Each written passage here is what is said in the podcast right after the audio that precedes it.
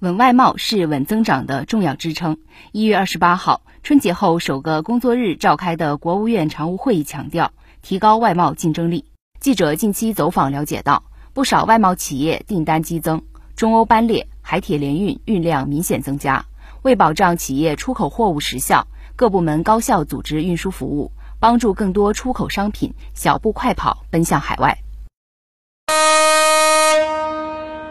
大年初一，农历新年首趟西部陆海新通道铁海联运班列从重庆团结村中心站缓缓驶出，迎着兔年第一缕阳光，前往印度尼西亚、菲律宾等国家。陆海新通道运营重庆有限公司副总经理刘义珍：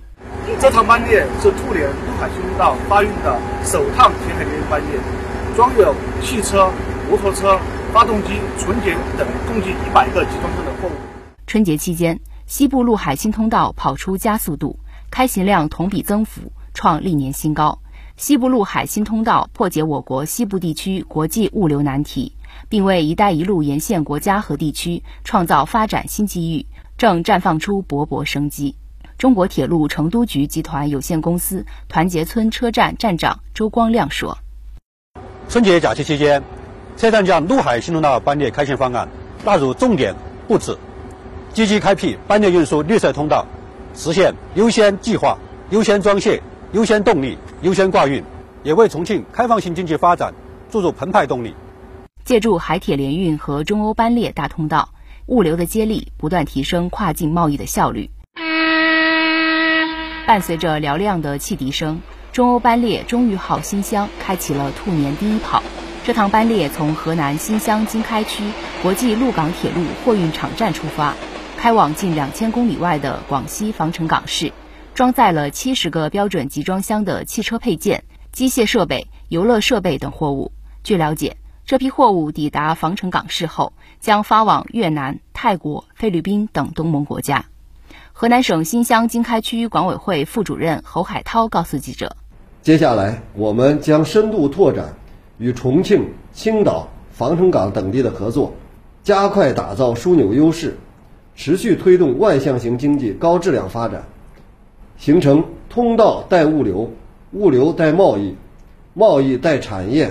产业带经济的发展新格局，在兔年跑出动如脱兔的风采。陆路口岸一派繁忙，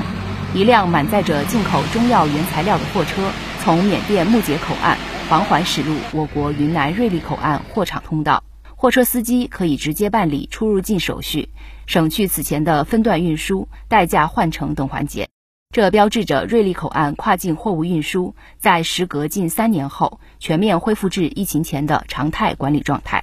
云南瑞丽金鑫贸易集团有限公司接货员黄红星说：“两边互通交流，能够达成这样的效果，能够让我们的通关便利啊，我们都很高兴。”海港码头忙而不乱，在山东港口日照港，港区内大船停靠，车来船往，正奋力冲刺圆月开门红。山东港口日照港日新集装箱自动化运营中心副主任胡继龙：山东港口日照港集发公司春节不打烊，突飞猛进，奋战开门红。春节期间，集装箱吞吐量同比增长百分之八点七五，外贸船舶作业占比提升百分之七点九九，自动化码头马力全开。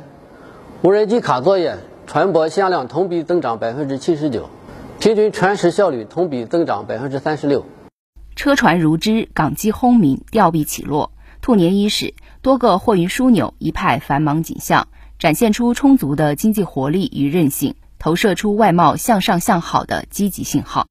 综合新华社记者报道。